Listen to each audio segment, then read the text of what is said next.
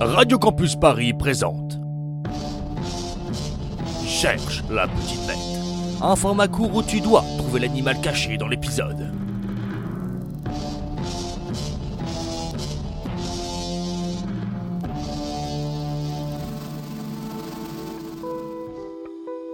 Le rendez-vous a été fixé dans le recoin d'un bâtiment du centre-ville. Pour cet épisode, nous sommes passés dans le rapetisseur, afin d'obtenir la même taille que nos interlocuteurs, Colomba Livia. Nous allons les suivre quelques temps afin de mieux pouvoir les connaître.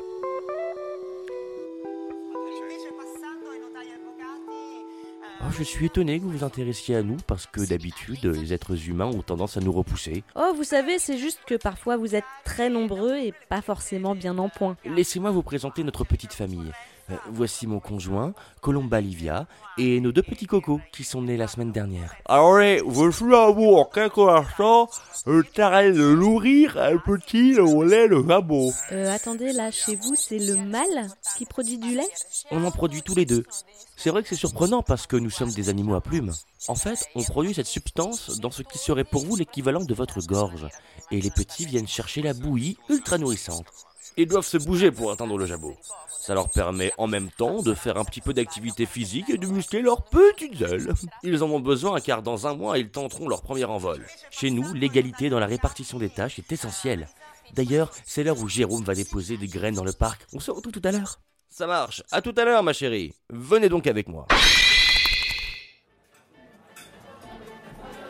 Table 7, veuillez vous installer. Oula, ils sont nombreux à picorer à cette adresse. Ce sont donc les humains qui vous nourrissent? Je vous encaisse maintenant parce que je finis mon service.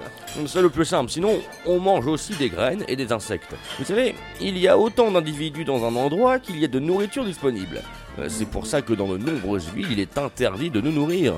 Plus on nous donne à manger, plus on sera nombreux finalement. Mais pour quelle raison semblez-vous être mal aimé par certains humains? En fait, on n'a pas peur des êtres humains parce qu'ils nous avaient domestiqués autrefois.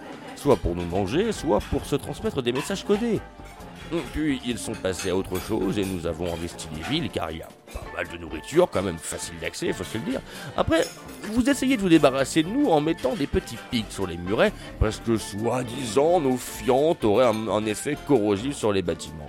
Et ça vous embête. Bon, écoutez, euh, ça va être l'heure où on se relaie avec ma moitié, donc retour à la maison, le centre de notre monde. Et euh, cela fait longtemps que vous êtes ensemble avec votre compagne? Ah oui, oui, oui, vous savez, dès que je l'ai vue, j'ai su que c'était elle.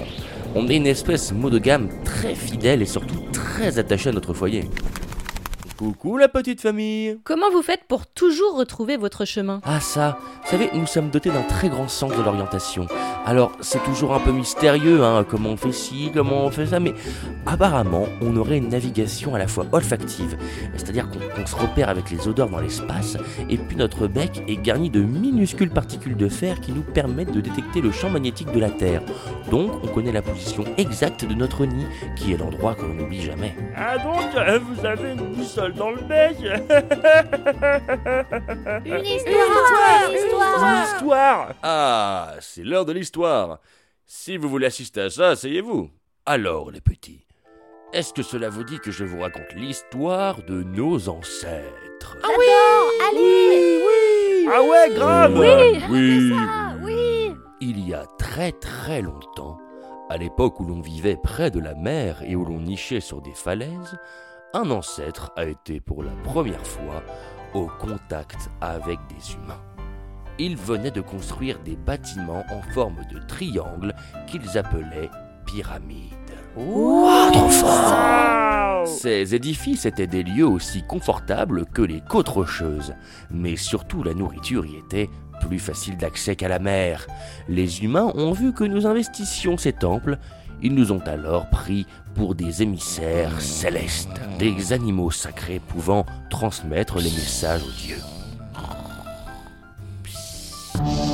Alors, tu as deviné?